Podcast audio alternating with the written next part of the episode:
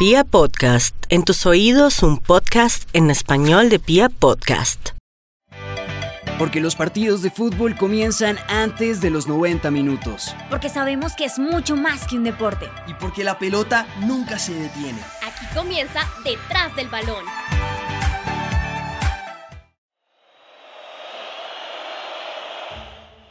Acababa de anotar un gol. Era el tanto de la victoria. Sin embargo, en el momento de mayor éxtasis que puede haber en el fútbol, su paciencia estalló.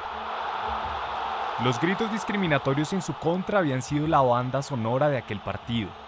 Increíblemente, había logrado soportar por más de 70 minutos, pero después de hacerle honor a su reputación como goleador, su humanidad salió a flote. Ese día, Marega, delantero del Porto de Portugal, quiso salir del campo después de sentir que los insultos racistas se perpetuaban. Sus compañeros lo contuvieron rápidamente. Unos cuantos espectadores lo apoyaron, pero el daño ya estaba hecho. Su técnico, Sergio Conceizao, se vio obligado a sustituirlo para intentar darle una solución pronta a lo acontecido. Entre una estruendosa silbatina proveniente de aquellos que lo habían atacado, Marega, desolado, se fue de la cancha. Esta historia bien podría haber llevado el nombre de Iñaki Williams. Samuel Eto'o. Mario Balotelli. Antonio Rudiger. Gibril Cissé. Carlos Caveni. Tyson Barcelos. Dani Alves. Lilian Turam. O tantos otros que han sido víctimas de una de las peores lacras que tenemos en la sociedad. En el capítulo de hoy, una historia que nos duele contar. Con ustedes, racismo y fútbol. Bienvenidos.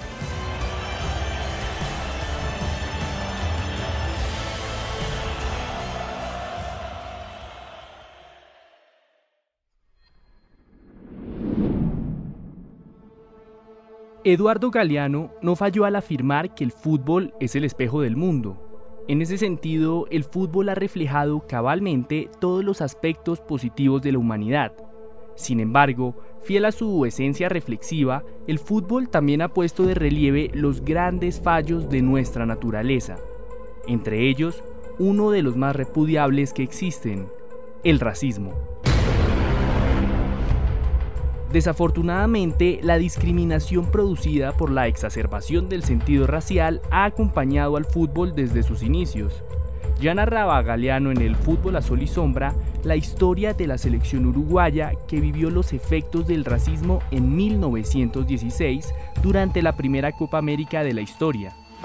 En aquella competición, después de vencer cuatro goles por cero a la selección chilena, el equipo austral pidió la anulación del partido porque supuestamente Uruguay había alineado dos jugadores africanos.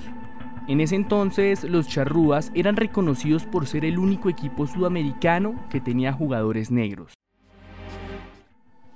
Pocos años después, sobre el papel se tenía entendido que la segunda edición de la Copa América se llevaría a cabo en Chile. Sin embargo, por el centenario de su independencia, Brasil fue escogido para hospedar el torneo de 1922. Para aquella versión, el presidente brasileño Epicacio Pessoa decretó que su país no tendría ningún jugador de piel morena por razones de un supuesto orgullo patrio. Por esa razón, Carlos Alberto, en ese momento jugador del Fluminense, estaba obligado increíblemente a maquillarse su rostro con polvo de arroz y ocultar así su color de piel. Debido a los malos resultados de la canariña, aquella ley impuesta por el presidente fue rápidamente derogada pero de igual forma, a jugadores como el talentoso Arthur Friedenrich les tocaba plancharse su cabello rizado, pues era una obligación alejar cualquier vestigio que recordara a la raza negra. Lo interesante fue que de a poco el talento fue el que iba haciendo contrapeso a la discriminación. Por esa misma época, en 1924, el equipo carioca del Vasco da Gama sentaría un precedente en la historia del fútbol brasileño, el Chimi do Povo era un conjunto formado en su mayoría por jugadores de las clases sociales menos favorecidas. Por eso, cuando iba a disputar la primera división regional, la autoridad del fútbol brasileño de entonces, la Asociación Metropolitana de Deportes Atléticos, le exigió al equipo vascaíno que excluyera de sus filas a 12 jugadores que, para ninguna sorpresa, eran todos negros y pobres.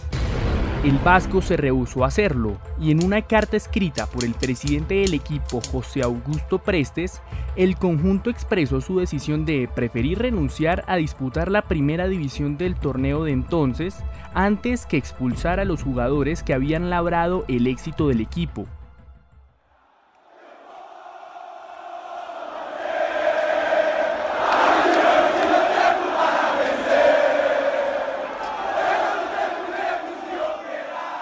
El Vasco fue además el primer equipo en tener un presidente negro en la historia del fútbol brasileño. En ese entonces la inclusión ya era un acto revolucionario.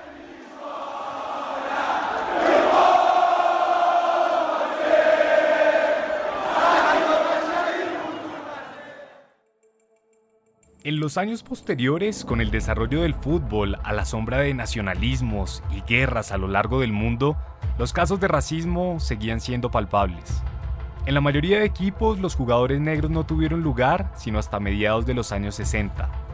En Europa, por ejemplo, el jugador Viv Anderson, lateral del histórico Nottingham Forest de Brian Clough, ganó reconocimiento mundial por ser el primer jugador negro en disputar un partido con la selección inglesa en 1978. Sin embargo, el proceso nunca fue sencillo, y por eso la actitud de Clough en el Nottingham fue vital para que Anderson hiciera frente a las injusticias de la sociedad. En un libro que escribió hace unos años, Viv Anderson recuerda la escena que marcó el rumbo de su carrera y de su vida cuando debutó a los 18 años.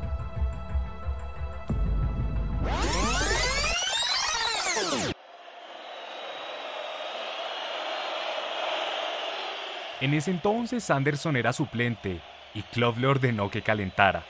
Cuando empezó a correr por la banda, el público comenzó a lanzarle plátanos. Con el paso del tiempo empezaron a tirarle también peras y luego manzanas. Minutos después, Anderson decidió regresar resignado al banquillo. Clough se paró enfrente y le dijo: ¡Ey! ¿No te he dicho que calentaras? Sí, pero es que me tiran plátanos, manzanas, peras. Pues muévete entonces, vuelve allí y me traes dos peras y un plátano. Anderson terminó de calentar, entró y jugó a pesar de las ofensas del público. Según cuenta, uno de los rivales a los que marcó le susurraba constantemente al oído. Negro de mierda. Al finalizar el partido, Clough le dijo a Anderson, Si dejas que gente así dicte tu vida, elegiré a otro. Desde entonces, Viv Anderson tomó las riendas de su vida e indudablemente hizo historia. En el año 2000 fue nombrado miembro de la Real Orden del Imperio Británico y en 2004 entró en el Salón de la Fama. Además, fue embajador de la candidatura de Inglaterra para el Mundial de 2018 y aún hoy por hoy su presencia es permanente en las campañas de la FIFA contra el racismo. Si Clough entrenara en la actualidad, estamos seguros de que todavía no tendría otro para elegir. Los años fueron pasando y para finales de los 80 y comienzos de los 90, la discriminación racial volvió a ser mella en el fútbol. En Europa especialmente, algunos gobiernos empezaron a promulgar leyes contra los inmigrantes provenientes de países que habían sido colonias. Sin embargo, el fútbol fue nuevamente un espacio de reivindicación. Por ejemplo, en Holanda, los fervorosos de la supremacía blanca debían soportar que los dos mejores jugadores de aquel Orange Team fuesen hijos de hombres de piel oscura provenientes de Surinam, Ruth Gullit y Frank Rijkaard. Gullit fue catalogado como el tulipán negro y siempre se declaró como un enemigo del racismo.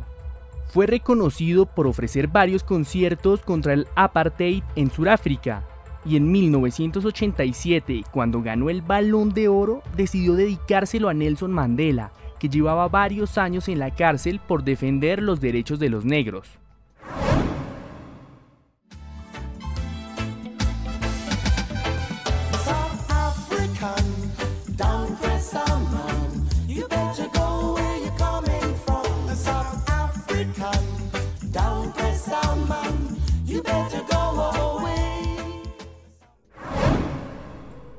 Es realmente triste ver que hoy en día sigan existiendo casos de racismo.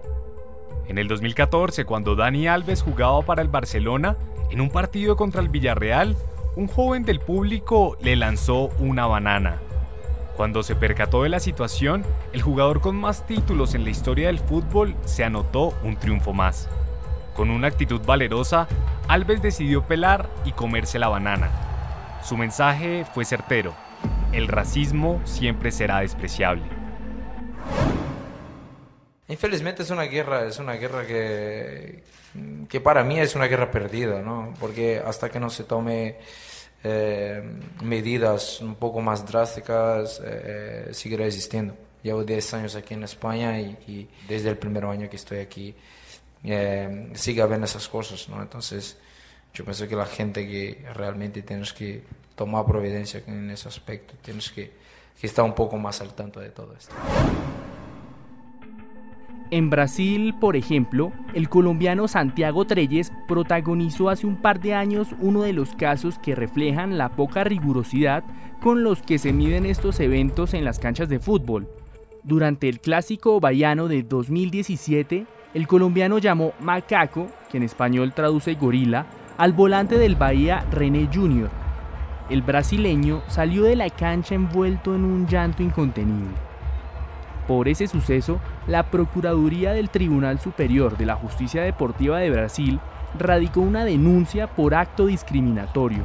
Finalmente, Treyes terminó sorprendentemente absuelto después de argumentar que no podía ser una persona racista porque su padre, el exjugador John Jairo La Turbina Treyes, era negro y rastafari. Pido disculpas para él, para todo eh, eh, brasileiro, da Bahia. Eh, também quero falar que eu não chamaria ele de, de como você está falando que, que falei. Primeiro, porque eu sou preto. Segundo, meu pai também é preto, ele é Rastafari. Em minha família temos muitos, muitos pretos. En medio de un amistoso internacional, el colombiano Edwin Cardona protagonizó un acto racista contra un jugador de Corea del Sur, al imitar despectivamente las cualidades de su rostro. Por esa acción, el volante fue sancionado con tan solo cinco partidos con su combinado nacional.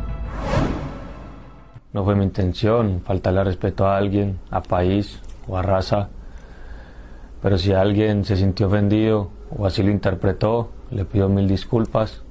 Al contrario, estamos muy agradecidos con la gente de Corea, de cómo nos han tratado. Eh, desde el primer día fue algo espectacular y bueno, no soy una persona conflictiva y lamento que una situación de, partido eh, la hayan malinterpretado de esa manera.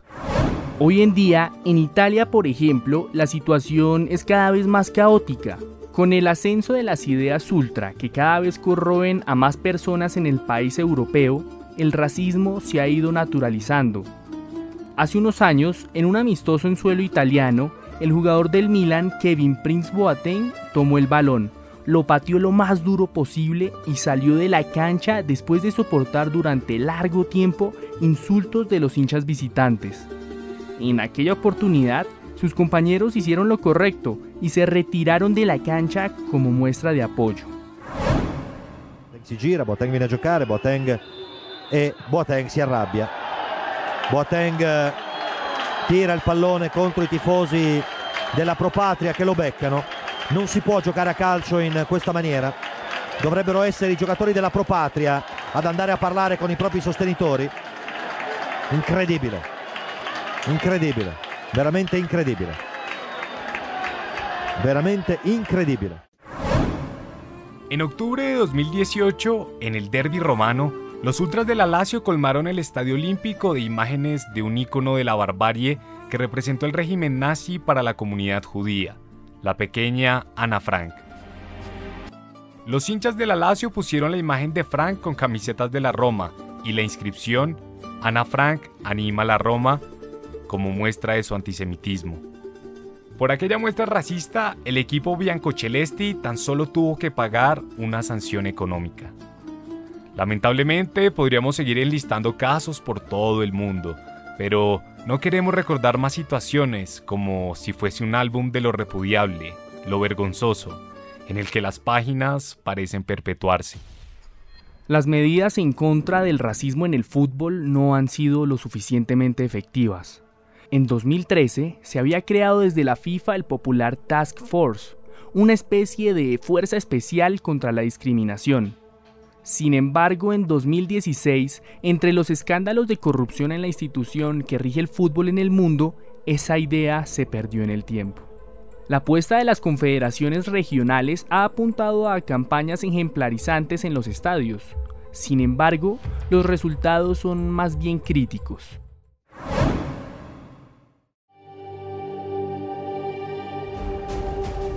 Fair play and mutual respect are fundamental to football. El comportamiento discriminatorio no está permitido. Nous vous demandons de préserver les principes du fair play. And to take part in football in a spirit of unity, respeito e igualdad. Say no to racism. Say no to racism. Dile no al racismo. Say no to racism. Dito no racismo. Diga no al racismo. Decile no al racismo. En Inglaterra, por ejemplo, de acuerdo a datos de la organización Kick It Out, que lucha por la inclusión y la igualdad en el fútbol británico, en la temporada 2018-2019 se registraron 422 casos de agresiones racistas. Por esta crisis de autoridad, jugadores como Danny Rose del Tottenham han llegado a contemplar el retiro como una opción viable para dejar de sufrir discriminación. La UEFA expedienta a Montenegro por racismo. El máximo organismo del fútbol europeo confirmó este martes la apertura de un procedimiento disciplinario a la selección balcánica. El motivo, los insultos racistas a Danny Rose y Raheem Sterling por parte de algunos de sus aficionados durante el encuentro de este lunes entre Inglaterra y Montenegro. En España, el Athletic Club de Bilbao ya afirmó estar dispuesto a abandonar la cancha en caso de que su delantero Iñaki Williams siga siendo blanco de ataques racistas. Sí, me voy, me voy un poco triste pues, por el empate y sobre todo pues, porque eh, he sufrido eh, insultos racistas. Es algo que, que ningún jugador de, de, raza negra o cualquier raza quiere escuchar. Es algo que, que no es, que está totalmente fuera de lugar. Eh, la gente tiene que venir al estadio a disfrutar, a animar a su equipo. Y así en todo el mundo. Los jugadores víctimas buscan salidas a una problemática que los afecta, pero que nadie ataca con firmeza. A simple ojo, la gran solución a largo plazo parecería ser la educación. Mientras tanto, las sanciones deben ser ejemplares, pues en la mayoría de los casos las multas económicas resultan ínfimas para los agresores que reinciden y miserablemente reinciden. Lo bochornoso no puede ser que los jugadores reaccionen. Lo verdaderamente estrepitoso es que en pleno siglo XXI todavía siga pasando esto que en una sociedad que se autodenomina moderna aún persistan perversiones atávicas es un fracaso inocultable. Esperamos de verdad que llegue el día en el que esta gangrena se caiga por su propio peso. Ya va siendo hora que dejemos de prolongar ese autogol que tanto daño le hace a nuestra sociedad. Por último, vale la pena parafrasear a Galeano una vez más, pues hay quienes culpan al fútbol por el racismo que desemboca en él como si fuese válido culpar al pañuelo por las lágrimas que debe secar. Los invitamos entonces a que nos cuenten en balón raya al piso detrás en Twitter qué creen que podrían hacer las autoridades del fútbol para reducir los actos racistas en las canchas. En ocho días, un nuevo capítulo de Detrás del Balón. El trasfondo del fútbol en un solo podcast.